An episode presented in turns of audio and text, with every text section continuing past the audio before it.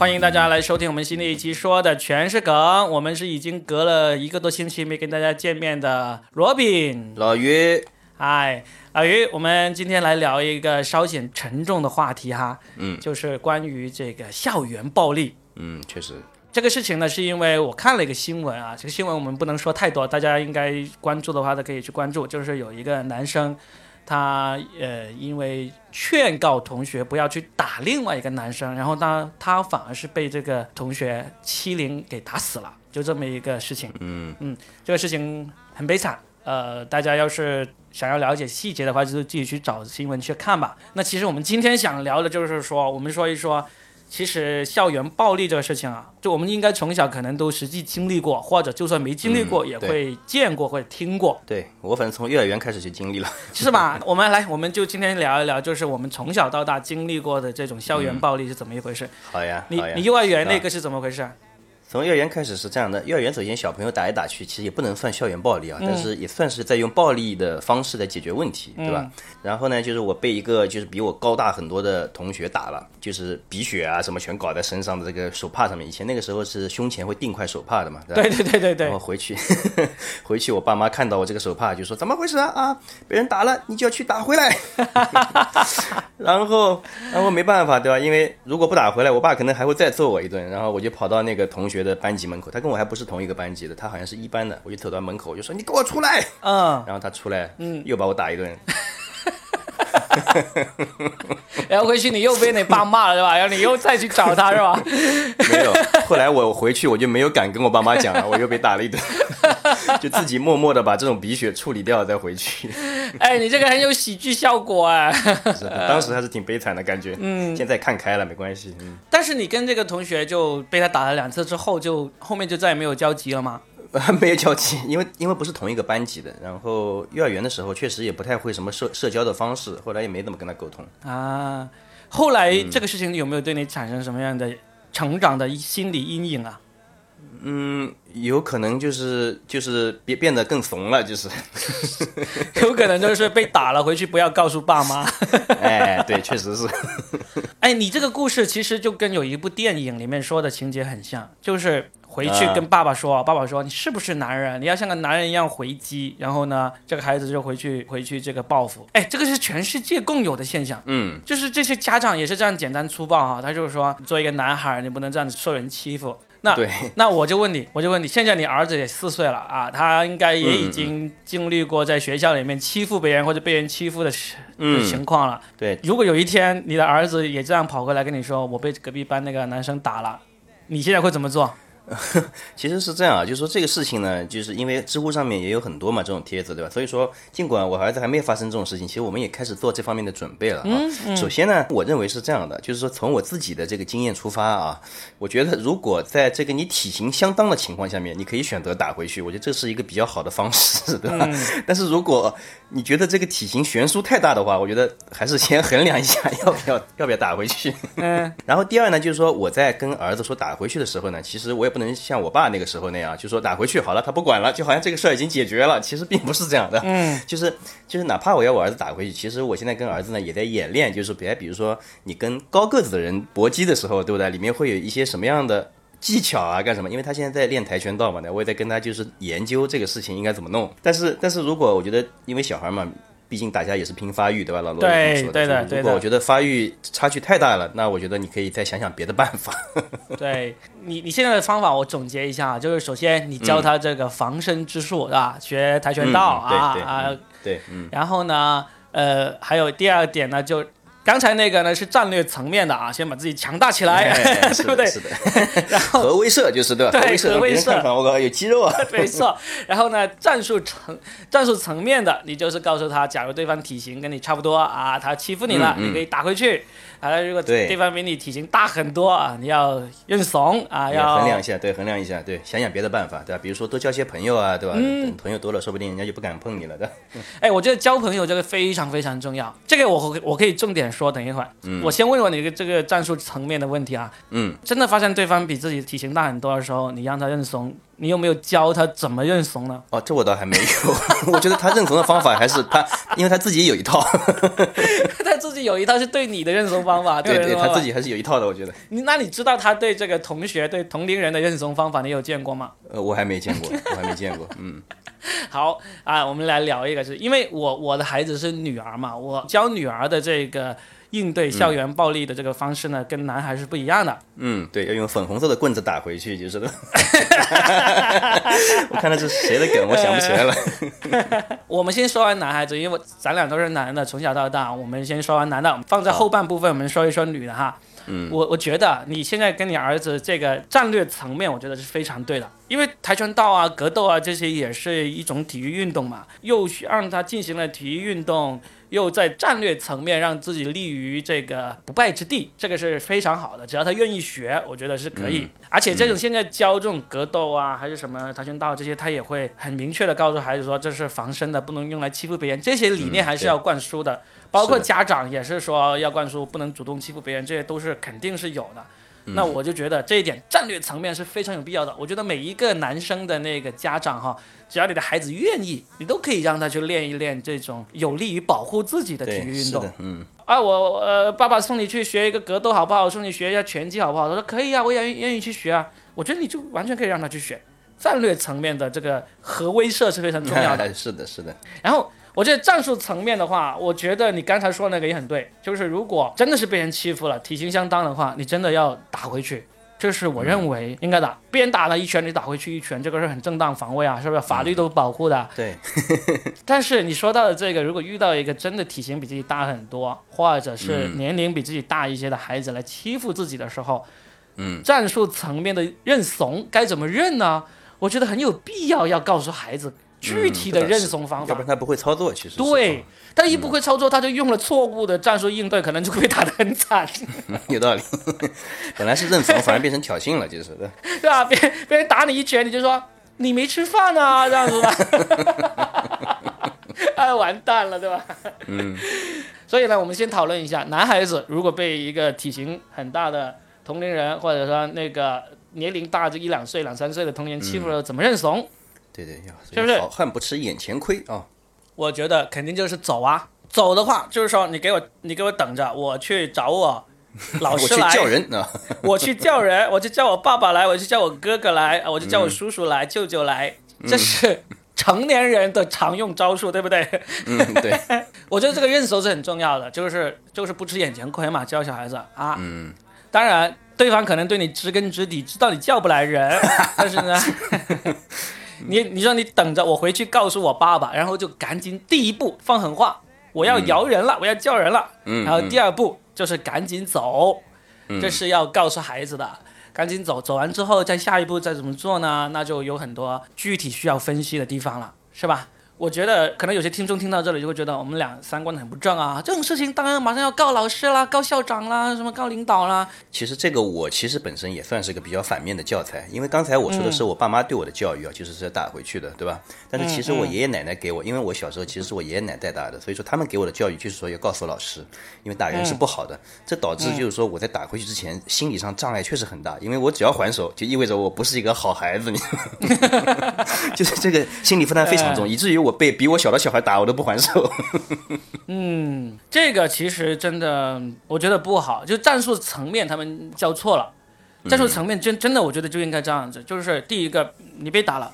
还击是很有必要的，当然不是说别人打了一拳你就把人家摁在地上往死里打那种，就是别人打你什么你就打回去什么，这个是很必要的第一步。第二步的话就是如果别人比你强大的话，认怂也是很有必要，而且要把孩子教会这个具体的认怂的步骤要教会，特别是像你小时候这种我打回去了我就是坏孩子这种心理一定不能让他产生这样的心理。是的，我们希望战术层面的事情永远都不要出现，这当然是希望的。所以呢。这里我觉得我们就可以发展第二个战略层面的一个动作，嗯，就是第一就是你自己会打，第二就是交朋友。我觉得所有的孩子在学校里面会被这个霸凌啊，嗯，基本上都是那种比较少朋友的，容易落单的，对吧？然后可能有些地方就是特别的孤僻的，比如说，对吧？就是容易是，嗯，是的。就但凡你有一个朋友，你可能被打的机会都会少很多。是的，这跟打这跟打游戏一样的，其实就是你落单的时候，别人总会找落单的先把他干掉。是的，是的，就跟打游戏一模一样。嗯，所以你但凡有一个不错的朋友，你们俩挨打，一起挨打的几率都会很很小，对吧？哪怕一起挨打，还能分担一点，就是对吧？对，也没有那么痛，也没有那么惨，是吧？所以这个我觉得一定要鼓励小孩子去交朋友。不过我在想啊，刚才其实我们讨论的可能是一些，就是还算是一些正常的情况，对吧？其实我我看了你发过那个新闻之后，他其实是惹到了就是当时的一些社会上的小青年干什么？他其实已经已经是不太对等了，这个这个实力上面就是对吧？不管是人数啊，还是体能啊，啊，那对方比他好像还大很多嘛，对吧？但是我跟你说，嗯，我小学的时候就发生过一件跟他一模一样的事情，嗯，我就安然的活到了今天，哦，是吗？那你介绍一下你的经验。我小学的时候是怎么样呢？首先，我整个小学期间，我都是那种学习成绩特别好，好到真的是就是学校里面的这个老师眼中的最好的那种学生那种，嗯，所以呢，我就有一个好处，就是我从小学一年级开始，我就很多朋友。因为我自己本身跟喜欢跟班上那些成绩差的那些学生玩，就跟他们特别玩得来，他们也就很高兴有一个学习成绩这么好的跟他们一起玩，那可以帮他们做作业啊，给作业给他们抄啊，什么都可以。然后，然后回家里跟家长一说啊，我跟冯立文出去玩了，家长说哦，你跟这个优等生出去玩了，家里面也会比较容易放过他们这样子。嗯，所以呢，我是从小到大都有很多朋友，就是这种，呃，稍微差一点的那种。好的不用说了，好学生天然都能够啊，都是自己人的嘛，对不对？坏学生也把我当朋友，所以所以这个就是我在战略层面呢，我就做的非常好。对，都是这种有和国家之间的这种相互保护的那种。嗯嗯。那然后呢？后来在小学五年级的时候发生了一件事情，那时候我们班上有几个混的特别差的那种学生呢，他们就经常跟外面的那种黑社会啊混在一起。嗯。他们就跟外校打架，跟别的学校的这种帮派打架。就有一次。就是跟我最好的那个班上的那个后进生，他就跟我说，他说，呃，今天放学他们要去跟外校的人约到那个江边去打架，嗯，然后我就我虽然从来不敢参与这种打群架的事情，但是我会很感兴趣嘛，我就问他们打架会带什么家伙呀，带什么武器啊什么之类的，嗯，他就给我看了，就是有这种刀啊，呃，水管啊，棍子啊，嗯，甚至还有雷管，你知道吗？哇，哦，那就有点危险了哦。对，因为我们是那种小县城嘛，有有农业的嘛，他们有人是拿那种雷管去炸鱼的，就是的。炸鱼的，对，炸鱼或者是家里有人是做那种在矿石厂啊，就开山的那种，他们就偷到了偷到了雷管。嗯，我就觉得以前他们打架都是那种赤手空拳或者顶多拿一点小棍子打那种嘛，我就觉得这次完蛋了，肯定会出人命，会死人的。嗯，我就拼命劝他们不要去。他们就说一定要去这个事情事关荣誉，必须要出战这种。所以呢，我就很清楚的问清楚了他们要去哪里打，大概有多少人，跟哪个学校的人打，然后我就把这个事情告诉学校了。嗯，就跟那个新闻里面那个一模一样啊，一模一样。我就告诉学校了，然后呢，我还告诉学校，他说他们那个有雷管，学校也很重视，就马上就跟就报警了，然后呢就带着警察一起去那个现场阻止了这场斗殴。就是他们真的去现场阻止了，所以他们没有打起来，他们也没打的情况下，所以也没有警察把他们给抓起来。哦，但是他们就奇怪谁报警了，就开始查这个内鬼，就是的。对，就开始查，就很快就查到是我了。嗯，这时候呢，他们那帮人就是说把冯立文给往死里打一顿，然后就是我班上那几个小混混同学就。直接跟他们说不要打他，就是说这个是好人啊，这个是这个是自己人啊，他只是胆子小，他知道我们这次拿了雷管什么之类会死人的，所以呢才会这样说，就硬是劝住了他们不来打我。哦，还好你有线人，就是安排了，就是的。这个情况其实跟跟我确实也差不多，我之前初中也发生过这样一件事情，跟这个情况差不多。也是类似这样的事情吗？我倒不是说是去告发，就是说我确实是就是惹到就是小混混了，就是我们好像是做好广播体操，我们在打打闹闹的时候，有同学把我嘣一下推到我们年级的一个小混混身上了，然后他们好像晚上就是想好了要要来揍我一顿，结果因为我也有一个就是类似于成绩不是很好，但是也在混的这样一个朋友，平时也是给他抄抄作业什么的，对吧？然后那天晚上就来问了我一下，他说你今天早上怎么跟那个谁隔壁那个谁有矛盾了，对吧？我说嗯，是有这么回事，然后他说他知道了。然后后来他就把这件事情默默的就摆平了。对呀，这种战略层面很重要啊。嗯，确实很重要，要不然肯定要被揍一顿了。是啊，我那时候说不定就已经废了一根手指什么之类的，我当时那个少了一只眼睛什么之类的。我当年要不是有这样的朋友，是吧？嗯。所以，我我们现在就在这里说一下，就是说，作为这种过来人，各位正在听节目的家长，如果你们要教你们的孩子在学校里面有战略上的朋友怎么做？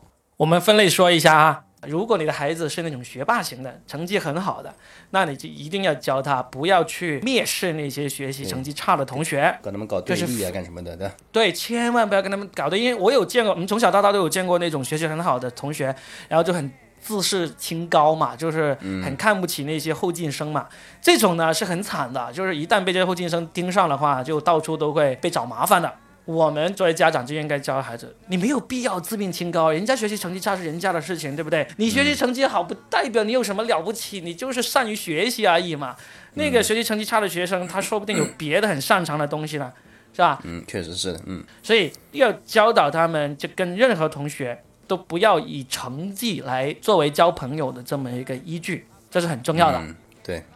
这样子你才能交到朋友，因为呢，你学习成绩好，你又不鄙视他们，那么这些后进生呢，其实很乐意跟你交朋友的，因为你能够给他们好处，对不对？你能够给他们，就算你不给他抄作业，你教他一下怎么做作业，或者你提醒一下他这个作业该怎么做，都是很好的一个交朋友的一个方式。是的。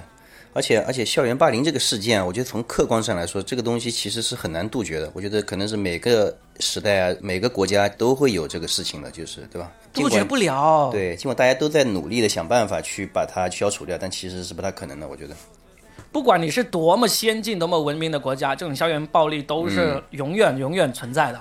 因为这些孩子他不会管你这个国家是不是教育制度好，是不是校园管理好。小孩子永远都是处于认识世界的阶段，而人类认识世界就必然有这种懵懵懂懂，以及没有完全进化完的那种思维存在的。是的，甚至于就是因为有一些，比如说那些英联邦的国家，或者说英国本身，对吧？它其实因为对未成年人的保护，它其实是在我们看来还是非常过的，对吧？所以说他们的未成年人反而会更加的肆无忌惮。我之前听到一个澳大利亚的朋友说，他在澳大利亚是做一个初中的老师的。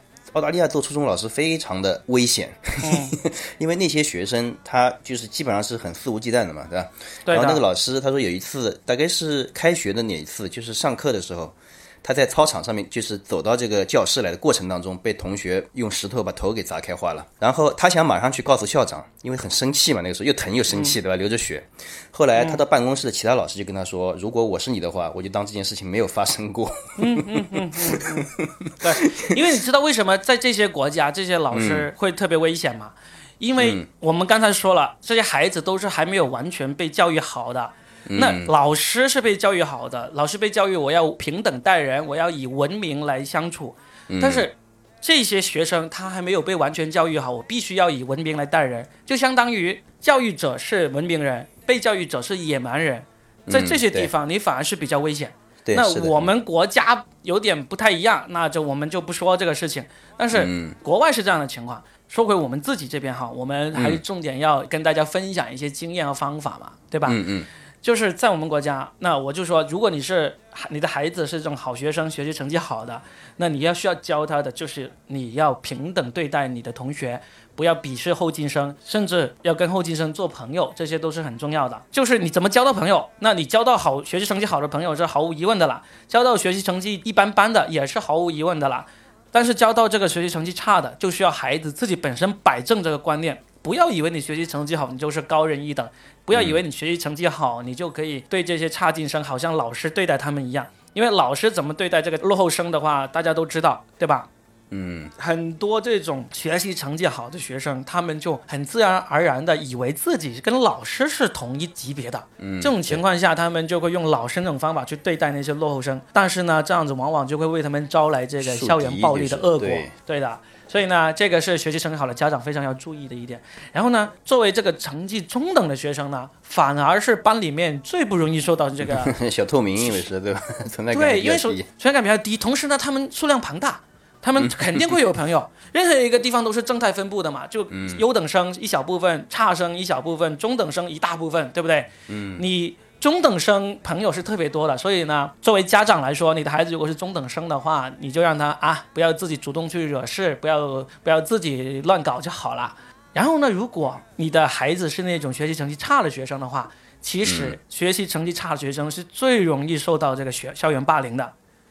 因为学习成绩差，他又不混那种小混混帮派，他就没有朋友。因为学习成绩差的本身就自卑嘛，对吧？不管是尖子生还是中等生，都不太愿意跟他们交朋友。然后呢，差生里面，他要是不跟他们一起混，不交保护费，不混这个小帮派的话，他们就是重点被欺负的对象。对，所以，如果你的孩子是这种，你又知道他不会混那种小混混帮派的，那你就一定要特别注意了。你就要教他，首先战略上你就要教他，战略上该学什么的你就学什么，是吧？该学格斗就学格斗，该学跆拳道就学跆拳道，这是战略上的。然后第二个战略上，你就要教他怎么交朋友。其实班上那种落后生啊，他们基本上，因为他时间都不花在学习上嘛，他其实基本上都有一技之长，对不对？对。他要么打游戏特别厉害。要么呢，他就会可能玩点乐器啊，玩点各种各样的小玩意儿啊，课外书啊。体育特别好，对吧？对，体育特别好啊，这种。他们就跑得特别快。是的，你要用你这些特长来交朋友。嗯，这个是很重要的，因为你你有特长的话，我我印象中，我当时初中的时候有一段时间，我刚刚初一进去的时候，我怎么马上交到朋友了？我带了一个当时很先进的这个游戏机回去。哦。就分给大家玩，哇，一下子就交到朋友了。所以，我我我是说，从男孩子的角度来说，你要交到朋友的话，你如果是那种差生，那么你就一定要用你的这个特长，你打游戏也好，嗯，你体育运动也好，什么也好，你甚至只是很喜欢看电视剧、看电影是也好，你都可以用这些兴趣特，因为兴趣特长是最容易交到朋友的。嗯。是的，那反过来说啊，就是说，首先，我觉得校园暴力这个事件是客观上是存在的，对吧？那如果这个事情真的发生了，我觉得其实也不是说是需要。太担心，只要就是说不要朝极端的方向发展，对吧？我觉得有时候小孩稍微经历一下这些校园的一些黑暗的面，或者说灰色的面，其实对他来说也有一定的好处。只要在这个可控的范围里面，对吧？不要就是说小孩发生了这个事情之后，他回来又不跟你说，对吧？然后你完全不能掌控这个情况，那就有点危险了，对吧？嗯，在你在你可以对这个情况有掌控的情况下面，我觉得他稍微碰到些这个问题啊，其实反而对他的整个的心理承受能力啊，对吧？以及对整个的事件的了解，他其实我觉得。反而也是有一定的好处的，其实。其实你让不让他碰到，他都会碰到的。哎，对，是的。所以呢，如果这个孩子他碰到能回来跟你讲，我觉得对于家长来说，这是非常幸运的一个事情。嗯。就说明你的孩子愿意跟你交流啊。他回来跟你说，班上谁谁谁被打了，被打的头破血流了，什么之类的。作为家长来说，你千万不要大惊小怪，因为他要是发现跟你说了这事情呢，你会很紧张，然后呢会采取什么措施，导致他的生活受到了影响。他以后就不会跟你说了。如果他回来跟你说哪哪个哪个同学 被打得头破血流了，然后老师也不知道，也没有人告诉老师，这时候你作为家长，你就跑去跟老师说了，你的孩子下次一定不会跟你说这种事情的了。对，是的。你就算自己跑去跟老师、跟学校反映了，你也不要让你的孩子知道是你去跟学校反映的。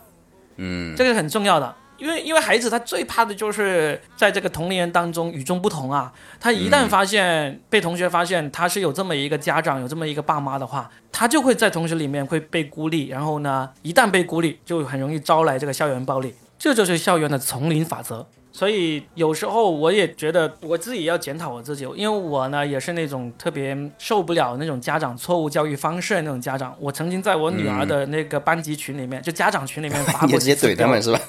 对，我也怼他们，因为我发现现在有很多家长那个育儿方式真的很让我生气，就好像上次我们在某一期节目里也有说过，反正哎，反正没关系，我们再说一次没关系。就有一次，就深圳。发生了一个小孩子就是心理不过关，然后呢就跳楼的事情嘛。然后呢家长群里面就讨论这个事情，就有家长说，他说现在的学生啊心理这么脆弱，怎么来的？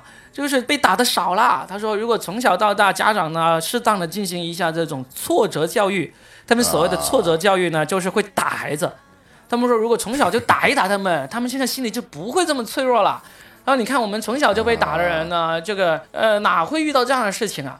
他就这种正这么破的、这么荒谬的言论一出来，居然好几个家长就附和，就说：“哎呀，对对对，就应该打一打。”然后他们甚至还讨论用什么打才会又不打伤，又又能够对他产生这个威慑力，然后还能让他心理健康起来，是不是疯了？这样的一个理论？嗯。我们家长群里都还没有发生过这样的情况。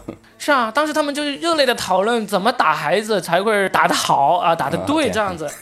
当时我就，我当时我整个发飙了，我就写了很长一段的文字发出去，我说上上面几位家长的发言呢，就是让我这个惊掉了下巴。我说我想在这里跟大家说一下，就是说我是绝对不赞成打孩子的人，而且我女儿呢也从来没有被打过。在我的心目中，任何一个打孩子的家长呢都是垃圾，我是这样说的。嗯啊，今天就先把话撂在这里。以后假如有幸跟各位家长见面的话，希望你们要知道我跟你们不是一路人，否则的话到时候免得尴尬。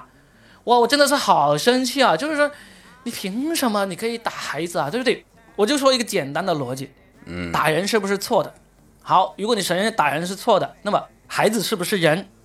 孩子是人，打人是错的，孩子是人，所以打孩子就是错的。你们在讨论一个错的事情，这个很简单的逻辑，对不对？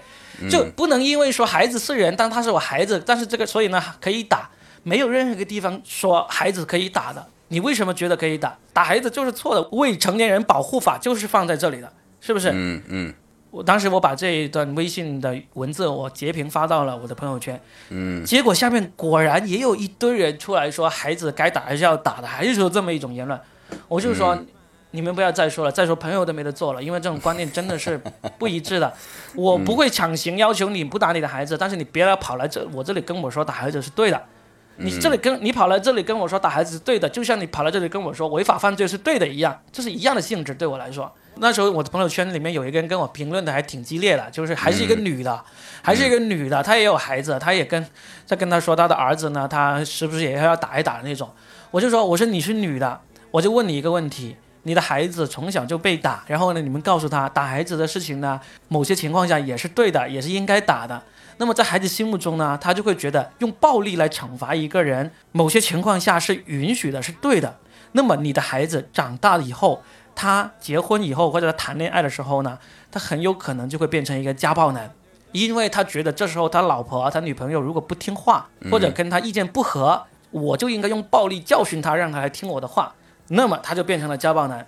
我说你是女的，你都这样来教你的孩子，那么你的儿子将来成为家暴男的可能性就很大，因为任何一个家暴的男人，他从小都是一定经历过这个家庭暴力的。一个小时候经历过这个家暴的孩子，他变成家暴男的这个几率，比这种从小没有经历过的大很多很多。嗯，因为我之前不是在芬兰待过嘛，我突然想起来，我以前那个太极拳教练，他对他女儿的教育，因为芬兰人是女生比较强，就是说用暴力的可能性啊，就女生比较大。然后他对他女儿的教育是这样的，因为我经常去逗他女儿玩嘛，去玩的时候就是来，就是我假装就是他用拳头打我，我被他打倒了，然后他爸爸就很生气的跟我说，他说你不要教他这个东西，我们家里面是不允许出现这种情况的。对啊，呃，尽管他本身是个学武术的人，但是在他女儿教育里面没有出现任何就是说打人这个概念。我当时我不确定这个到底好不好，因为我觉得你让他至少也让要了解一下暴力这个情况是怎么样的，你说是不是？说到家长这个，也是，我是觉得，当你发现你的孩子的校园有出现暴力的时候呢，其实真的不要大惊小怪。我觉得现在有时候有一些家长呢，他反应也是很过度。好像听说过一个事情，就是有些小男生在幼儿园里面打架，然后呢，家长就跑到幼儿园里面去大闹、大吵大闹，就找哦学校、是是的，嗯找领导，然后呢还要把对方家长找来，然后呢要求对对方赔礼道歉。对，方不赔礼道歉？对，家长打起来了，最后还闹到闹到那个派出所里面去了。对的，然后小孩倒是好了，小孩很快就好了。所以我觉得这个家长这一块也是很重要，你不要好像生活在真空里面一样。我相信现在中国每一个当家长的人，你们从小在学校里面都有见过校园暴力，你都知道校园暴力是一个怎么回事。所以呢，如果你现在的孩子你在读幼儿园的、读小学的发生了校园暴力的话，家长要做的不是马上跑去找学找学校，而是要马上要了解这个自己的孩子的那个想法，对吧？如果你问你说，哎，你今天看到校园里面有人被打了，你会害怕吗？你会觉得怎么样？你需要我怎么帮助你吗？我觉得这个是非常重要的。如果这个孩子说不不不，你什么都不用做，你就当没有听到一样了，我就是今天心情心情好才告诉你们，平时我都懒得告诉你的。那你就不要让孩子发现你很紧张，孩子一旦发现你紧张，下次就真的不会跟你说了。嗯，而且你跑到学校里面闹这种事情，如果不是你家孩子被打了，你就更加不要跑到学校去闹，对吧？如果是你家孩子被打了，你该怎么做？我们刚才有说了嘛，对不对？我们都知道，我们是从这个战略层面和战术层面都说了嘛，对不对？但是这也是我们在理论上谈呐、但如果真真切切的发生了你家孩子嗯被打得鼻肿脸青的回来的时候，该怎么做？其实我觉得最重要的还是问问这个孩子，你想爸妈怎么做？我小时候就发生过，我也说我自己的故事，我发生过两单被人在路上打得鼻青脸肿的事情。嗯第一次呢是这样子，我呃小学放学要经过一个初中，然后呢去到某一个汇合点，呃，嗯。然后呢我姐姐就会，呃我姐姐在读初中嘛，她就会嗯放学过来接我，所以呢我每天下午放学走到那个跟我姐姐接我的那个汇合点的时候，都要经过一个初中，那一段是最危险的路程，因为就会遇到初中生，初中生就会欺负小学生，这是必然的。哦然后呢，之前我每一次都是有几个同学一起走，所以呢就没有被欺负过，总会有落单的时候嘛。我就试过落单的时候被一个小孩给打了，开始一两次呢我还就忍一忍就过去了，但是那个小孩呢他好像打我打上瘾了。哦，他认识你，对他认识我了，我就好像每次只要落单，我都会遇上他，嗯。然后就打了这么打了三四次之后呢，我就回去忍不住就跟我妈说了，然后我妈那时候就，她就天然的采用了很正确的方法，她就问我要怎么办，我就跟我妈说，我说你去帮我打他，嗯，然后你妈怎么做的呢？嗯。我妈就就是放学的时候那几天她都来接我，嗯。然后呢就她就让我一个人在前面走，她就在后面跟着，嗯。然后我就真的在遇到那个小孩了，他又在拦下来就进行对我进行这个侮辱的时候，我妈就出现了。嗯我妈没有打他，然后呢就揪着他来教训了一顿。其实也问出来了，他家长是谁啊？他在哪个班级都问出来。因为初中生面对这个成年阿姨的时候，还是 战斗力差太远的，压力很大的。大概是一五一十的把自己哪个班的哪个老师啊都给招了出来。然后我妈就说，以后我儿子再回来告诉我他被打一次，我就会找你爸妈、你的那个学校老师，因为都知道，说的清清楚楚。所以我就再以后就再也没有被打过。哦我觉得这个处理方法就我觉得就挺好的，因为首先你要知道，小孩子他真的如果不是找了那种成年人来打你的话，其实小孩子大家都是拼发育，刚刚开始那种校园暴力的话，不会把你给打残打废的。你在这个阶段，你就及时的去用正确的方式去介入了，我觉得就会很好。所以。我后面也是，因为我一直都有朋友嘛，我那我也被这个欺负的那个机会比较少。然后呢，然后我发现我妈那一次那样的那个处理方式呢，也是挺对的。就基本上他帮我出面来威胁，而且他也没有真的就主动去找了学校或者去找了那个对方的家长。那个小孩呢，他也没有受到惩罚，但是那个威慑一直在，他可能一直到一直到毕业都会想着某一天他 他会被我妈跑来找他的老师，找他的那个家长来说出来。反正我就我就安然的度过了那一关。那还有一次呢，是我自己跟别人打，然后呢被那个呃那个小孩从地上抓了个砖头打在了我的头上，然后就头破血流了。哦然后那一次就真的是找了学校，找了家长，但是那个也是一个偶发事件，并不是说那个小孩他就是专门要欺负我，然后呢嗯找了一帮混混来打我那种，就纯粹是我俩打了起来，然后呢他好像有点打不过我，然后呢就拿了砖头来来来反击，从地上捡了个砖头，把我给头给拍到流血了。哦，那但是我在这里举这个两个例子的来说明，就是作为家长来说，不管你的孩子是多么优秀的优等生啊，优秀如我啊，还是会遇到校园暴力的的。对，也还是会遇到校园暴力。你看我有多优秀，学习成绩又好，又有那么多那种后进生当朋友，还是有一天会被人打到头破血流。那你不用那么担心，就是真的会一定要闹到全世界都知道你的孩子被打了，你要讨一个公道那种。甚至我我那次听到那个幼儿园两个小孩子打了架，连皮都没有擦破那种，家长去闹了起来，然后报了警，然后警察当时还要求他们，其中一个家长诉求就是要求对方家长赔礼道歉。我说你不有病吗？就是你两个孩子打架打的都没有打伤，然后你过来要求对方家长赔礼道歉，你道啥歉啊？道歉自己教育方法不对吗？所以这个作为家长来说，如果你的孩子不管是读幼儿园还是小学还是初中，他真的发生了这种校园暴力的事件的话，其实你真的应该要跟小孩子商量一下，小孩子希望你怎么处理，这是很重要的啊！一言不合就跑到去告老师、告领导，甚至告警察，其实对孩子来说反而影响很大。他后面很多时候往往他就抬不起头来做人了。我们看电视电影都有看到过这种啊，就是一旦他被欺负了，家长出面的话，这种小孩以后都是被嘲笑的对象，就觉得你是怂包，你是娘炮，你是什么东西都要找妈妈、找爸爸的那种。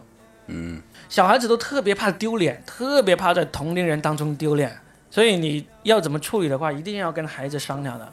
嗯，是的，嗯差不多结尾，我们也说说女孩子怎么处理。嗯嗯我就觉得我跟我女儿就是让她处理这种校园暴力这个事情呢，我就觉得我一直也是从小就特别去教育她。我们教育她怎么样呢？小的时候我就是说，因为女生一般都是女生欺负女生嘛，那么小男生欺负女生这种校园暴力还是相对少一点的。这个年龄还好，因为现在这个年龄其实女生体能更好一点。我当时他也在学校里面也有遇到过被那个女孩子欺负的事情嘛，我就说怎么做。作为女生来说，第一个事情就要大声的说不要，不可以。这是必须要非常大声的。我们甚至在家里让他练习说：“对对对，当 别的女孩子欺负你的时候，被别的男生、别的同学欺负你的时候，你第一时间该怎么说？”他就说：“不要，不可以。”那我就说：“那你说一说，你用你最大的声音说一说。”他就说：“我说不够大声，你一定要大。”我们就在家里训练他，要把这个“不要”“不可以”说的斩钉截铁，就气势磅礴那种。对，让所有人都听到，越多人听到越好。嗯。然后我说：“那说完之后，第二步怎么样呢？就走开。”就够了，这是第一次。如果后面他再次有发生这样的情况的时候呢，继续这样做，如果还是不改，这时候就真的要去告诉老师，因为以前没有教他的时候呢，小孩子第一反应都是马上告诉老师。我说为什么不要马上告诉老师呢？因为呢你会很失望的。老师在你心目中的那个形象就会很容易就崩塌了，因为老师太忙了。一个幼儿园他要管三四十个小孩，一个小学班级也是要管三四十个。你如果每个小孩被同学推了一下，你就跑去告诉老师，这个老师就算是教育理念再正确，他也忙不过来。他忙不过来的话呢，他也知道老师也知道这个事情没有多严重，所以呢他也不管。然后呢，你就会对老师失望。你对老师失望，那你的观点就会被扭曲，你就觉得老师不是那么好的老师了。但实际上，我们也不是为老师开脱，而是老师，你想想，管三四十个小孩，每个小孩就被推一推就跑来告老师，他怎么处理得过来？你家里才一个两个小孩，你都处理得焦头烂额了，对不对？所以是确实是的，嗯。特别是那些有二胎的那个家长，你想想，这个大娃欺负二娃了，这个二娃跑来跟你告的时候，你有多少次是会觉得这是很严重的事情，然后去很认真的放下你手头的事情去处理他俩的矛盾的？你基本上可能都没有，极少有处理过这样子。嗯，所以你要告诉孩子的时候，就是不要第一时间去告老师，只有到你不得不寻求帮助的时候，你才去找老师。如果你自己能够解决，那么就用这种战术，就战略上一样的啊，女生也是战略上也是一样的。你能够让她如果愿意学什么格斗啊、跆拳道，你让她去学，这个战略上保证自己有这个核打击能力。嗯嗯。然后第二个第二个战略也是交朋友，也是必须的。我觉得女生交朋友特别容易。大家分点东西吃啊，分点玩具玩玩啊，就可以夸夸对方的头绳好看 就好了，是不是？对啊，我女儿生日的时候，她那个班上有一个女孩子，只是送了她一个那个头花，嗯，就马上变成了她班上最好的朋友了，对不对？这个有什么难的？女生交朋友特别容易。所以呢，这两个战略做法呢，是无论如何都一定要，不管孩子是男孩还是女孩，都要教会他的。哎，可能还有还有一点，我突然想到的，因为前几天我儿子也在跟我说，因为他们现在现在小孩子不是经常在麦当劳、肯德基有这种搞这个生日宴会的嘛，对吧？就基本上班级里面几个好的好的朋友就会相互的叫一叫，对吧？我儿子也跟我提了这个要求，他说他下次过生日也想请一些朋友过来，哎，我觉得这也挺好的，其实是对，也是一个很好的社交的机会。对啊。就交朋友嘛，就两个战略一定做好。然后战术层面的话，我刚才就说了，女孩跟男孩是不一样的。女孩第一时间应该做的就是大声的喝止对方，嗯，因为小孩子都怕丢脸，嗯，他欺负你也是悄悄的欺负，嗯，我是说女孩子。其实男孩我觉得也是，也应该大声的先说，至少哪怕你要还手，你也让别人知道是是因为什么原因吧，就是对。对的，对的，对的，就是你要让别人知道这个人欺负你，这个人在做一个坏事，让周围的人知道，给他舆论压力。是吧？基本上这种舆论压力一旦形成的话，他其实就没那么容易欺负你，因为，因为他发现你没有那么好惹，这个是很重要的。然后呢，一直到忍无可忍的时候，就是一次又一次发生了，那你就要去告诉老师。而且呢，我说你告诉老师的话，其实你要很重要的是，你每一次被他欺负的时间、地点、目击者，嗯，你都要记下来。对对对，这也是这个很重要，也是个很好的习惯，对吧？哪怕长大以后，你也要对养成这种取证啊、干嘛的习惯，就是啊。是的，这都是战术层面，你要教给你孩子的。对，他哪年哪月哪日在哪个地方欺负你了，在场有哪个同学看到，一二三四五全都记下来，超过三次你就可以去认真的告老师了，嗯，对吧？当然，你一开始就告老师也没问题，但是呢，你会发现一开始就告，除非第一次的伤害就很大。如果第一次只是推搡了你一下啦，或者用那个把你的橡皮擦扔到地上啦这种事情呢，你跑去告老师，老师真的不会怎么处理，然后你就会很失望。所以呢，不是说我们在教一些很坏的方式，但是你自己去从逻辑上考虑一下，是不是这样？嗯，对吧确实是，嗯，嗯，这些都是我觉得我们这些当家长的都要去学习好的。我现在包括我在那个家长群里面发飙也是一样，也是因为我看到很多家长用的方法都非常的错，嗯，所以我才忍不住会在里面发飙。但是你的儿子还好吧？就是基本上没遇到过这种被欺负啊，或者我感觉是这样啊。首先呢，首先这个也是比较走运啊，就是说现在为止啊，幼儿园这个几个家长都还挺不错的。到目前为止，我觉得之前也发生过，就比如说有小孩儿，呃，就其他孩子对吧，被打的，也可能也是因为在玩的过程当中，也不是故意打的，就可能在有了推搡啊干什么。一个小孩儿好像上次把一个下巴都撞出血了，这个家家长也很克制，他只是在家长群里面发了句话，说就是哎呀，下次下次发生这样的情况，还是要回去跟孩子说一说，不要做这种危险的动作。他也没有什么别的，嗯嗯，其实，在家长群里面说也是挺重要的，就是相当于，嗯，基本上需要在家长群里面说的，就是这种伤害或者这种骚扰会一而再再而三的发生了，是需要说一说的，嗯，对吧？如果如果那种伤害是比较严重，就像你都已经出血了，都已经都已经有这个伤疤产生了，这种当然就第一次就必须要去沟通，家长这个是很重要。我们经常也听说很多关于校园暴力的问题，也是说什么屡禁不止，根本就不用说这句话。校园暴力是永远都存在的，不管你在多么文明的社会里，又就是因为这些孩子都是未成年，未成年都还没有学会怎么相处，你又把他们放在一起，怎么可能不发生这种校园暴力？就他们第一想到解决方解决问题的方法，一定是去找这个暴力的方法。其实对啊，不是我们在自大或者自夸哈。我觉得，如果我们今天总结出来的这个两个战略和两个战术，你都能够让你的孩子接受，就首先你家长接受了，然后呢，你跟你的孩子去贯彻，要让孩子去接受，那么我觉得校园暴力才会是真真正正的减少的一个条件。就如果你嗯你总是是说我在学校里装无数的摄像头，然后呢，那个学校里面加强这个安保力量，呃，老师会带更人数更少的班级，关注到更多的学生，都阻止不了。没办法根除这个东西。对你就算是一个老师带两个学生那种小班，他都有可能发生这个暴力。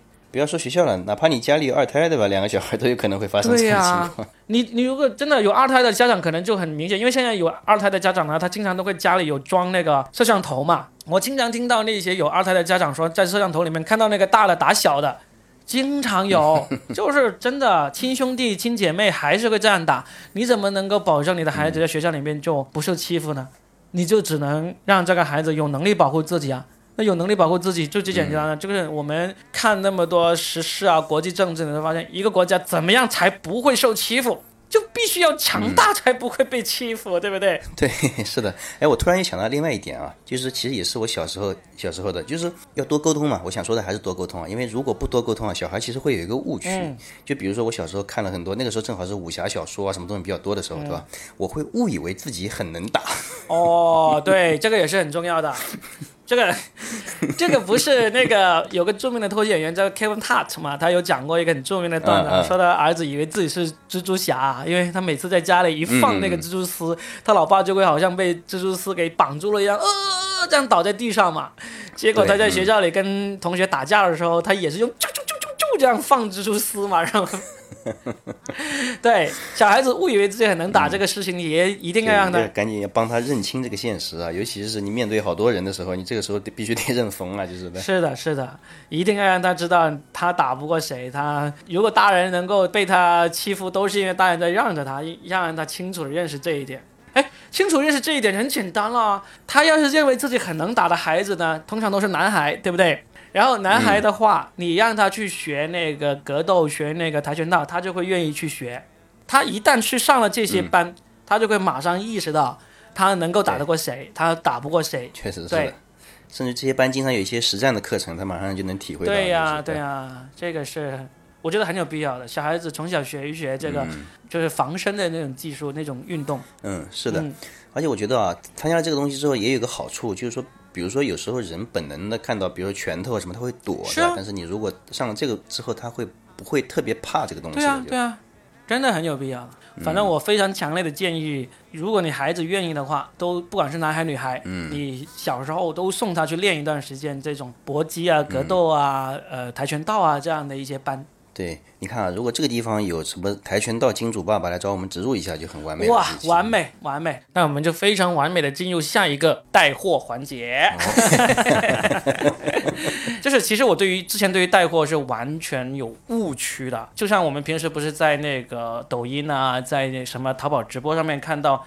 这里又看到老罗啊，他不是给大家推荐各种各样的商品嘛？你是不是也觉得所谓的这个明星带货呀、卖东西就是老罗的那种形式嘛？老罗呀、李佳琦呀、薇娅那种形式嘛，对不对？对，他们那种形式呢，就是生产商品的厂家找到他们说啊，你在你的节目里给我推荐一下我们这个产品啊，然后呢，我给你一笔钱。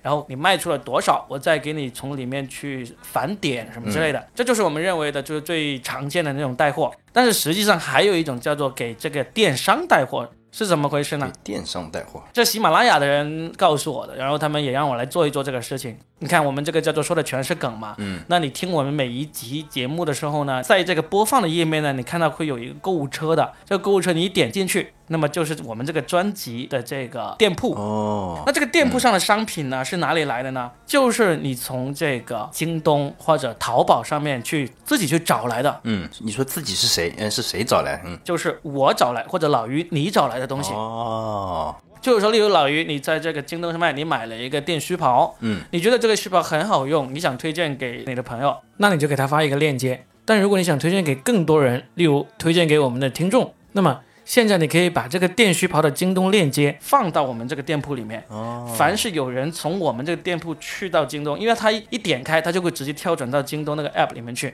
一旦有人买了，嗯，那么我们就可以获得返点。哦，所以我们刚才讲的，比如说这个跆拳道班不错，我们就可以把这个链接放在这里，对吧？对，就如果我们在京东上找到一个这样跆跆跆拳道班的这么一个呃报名链接，我们把这个链接放到我们这个店铺里面去，有人购买了，那么京东就会给我们返点，是不是很有意思？很，有意思。就是说。我们现在不局限于谁来找我们，是我们去找，我们找到一个我们觉得好的东西来介绍给我们的听众。他从我们这里进去京东，和他自己直接进入进去京东呢是一样的，没有区别的，也不会说从我们这里进去就会贵一点什么之类的。而且往往很有可能是从我们这里进去才有这个所谓的主播优惠。哦，还是有优惠的，就是对吧？对我之前那个店铺呢，其实早就已经放了一些商品了。第一个啊放的就是我的那个手把手教你玩脱口秀。哦，就是说，假如你要买《手把手教你玩脱口秀》这本书的话，那么你直接上京东去买和直接通过我这里去买呢，价格是一样的。当然，你通过我这里去买呢，我罗宾作为这个主播还可以获得一个一定的返点。嗯，所以呢，既然你付出去的钱是一样的。我可以得一点优惠，那好吧，你听了我那么多节目，给我一点好处好不好？因为也不需要你额外付出什么东西，对对对不对？不过我觉得很好奇，因为我们这一期节目讲的是这个校园霸凌，是不是？观众听着听着觉得，嗯，我应该买一本手把手教你玩脱口秀来缓解一下紧张情绪。好，那今天开始，我们就试着尝试介绍一样我们自己真正用过的东西。嗯，这倒是可以。嗯那我今天想介绍一个东西呢，其实就我自己真正的实实在在用的东西。呃，我先问一下老于，你颈椎有问题吗？哦，我有哎，我感觉，嗯我基本上我认识的所有呃文字工作者，就当编剧的、当脱口秀演员的、办公室的人，他们都有颈椎病。嗯，很不意外，应该是对不对？但是很奇怪，我就没有。啊你知道为什么我没有吗？因为我以前有一个工作呢，是要卖那种所谓的人体工学产品的，所以呢，我就很早就知道人体工学这一回事，就知道这个长时间对着电脑的话，你不能同一个姿势保持很久，嗯嗯，而且呢，你要让你的电脑面对你的眼睛的那个角度达到一定的，大家差不多是同一平行线的高度，那才符合人体工学，这样子才对你的颈椎损伤最少。所以我大概在差不多二十年前工作的时候呢，我们公司就配备那种电脑支架，所以我那时候就很有意识的，就是说我任何时候用手提电脑，我都会配这个电脑支架。那看来是很有用啊哈！你已经用了二十年了，是吧？从我开始使用手提电脑那天开始，我就会使用这个支架，让我的那个视线不至于要向下，那个然后呢脖子要弯下去。而且我是经常是大概一个小时左右，我就会去活动一下，不要让它保持同一个姿势很长时间。哦，所以呢，我对这些电脑支架的选用呢，就很有心得。我离开我原来那个公司，就离开那个会给我配电脑支架那个公司之后呢，我选过无数个这种笔记本电脑的那个支架。那其中有一些很夸张的，就是下面他们会有三四个那个风扇给你散热，然后呢会让你撑起来很高的那种。但是像这些，我后来我基本上都弃用了。我现在就只用两种，一种呢就是那个铝合金，最简单的，它可以调节那个高度的，而且特别轻便。折叠起来就像一本书那么薄薄一片，就大概好像只有那个两三百克吧，就比一台手机重一点点那种，就很方便携带。那平时在家里的话，也可以把它调高一调到最高的话，其实就已经挺像那种很复杂那种支架那种那种程度了。是一个铝合金的这一款，我就放在了我这期节目的这个店铺里面，就在这个收听页面点那个购物车的那个图标，你进去就能看到这款奈尔金笔记本电脑支架。才九十九块钱，那通过我这边链接过去京东的话，你还可以便宜二十块钱。哇！就是如果你直接上京东，它的价格就是九十九，反正从我这里就能够便宜那个二十块，领券之后就是七十九。哦，那非常不错啊。对，然后我用的第二个呢，就是便携式的，就是因为我刚才说的那个奈尔金笔记本支架，它还是有点重，而且呢，它要塞到电脑包里面呢，有一点点碍地方。我现在如果我临时要出去用一下的话，我就带一个便携式的，它就是两个三分之一鼠标那么大的这么一个，这么小？对，它就两个，就是你必须要把这两个东西呢垫到你的这个笔记本电脑的那个下面，然后呢把它撑起来，然后呢就达到了这种把电脑撑高的这种效果。那等到你用完了之后呢，就把这两个非常小的小垫片拿出来放回那个包里就好了。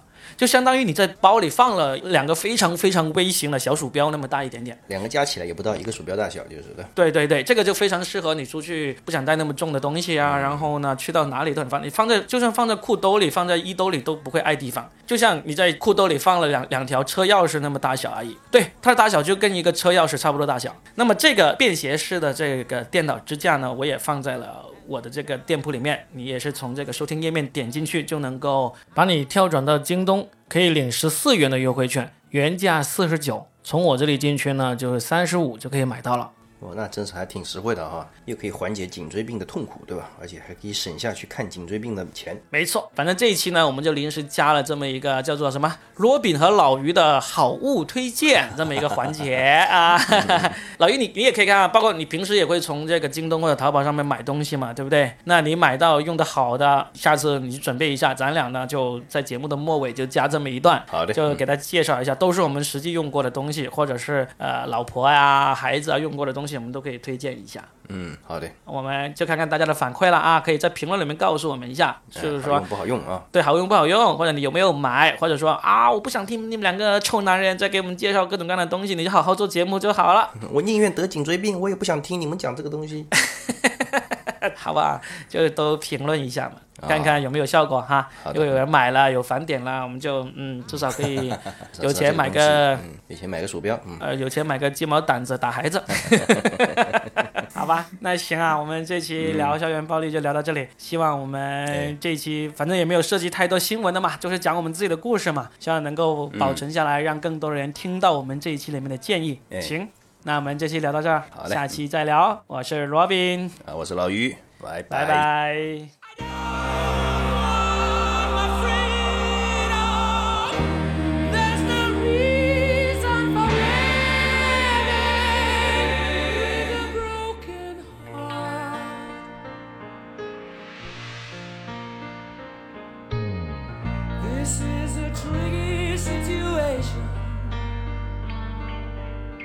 I've only got myself to blame. It's just a simple fact of life.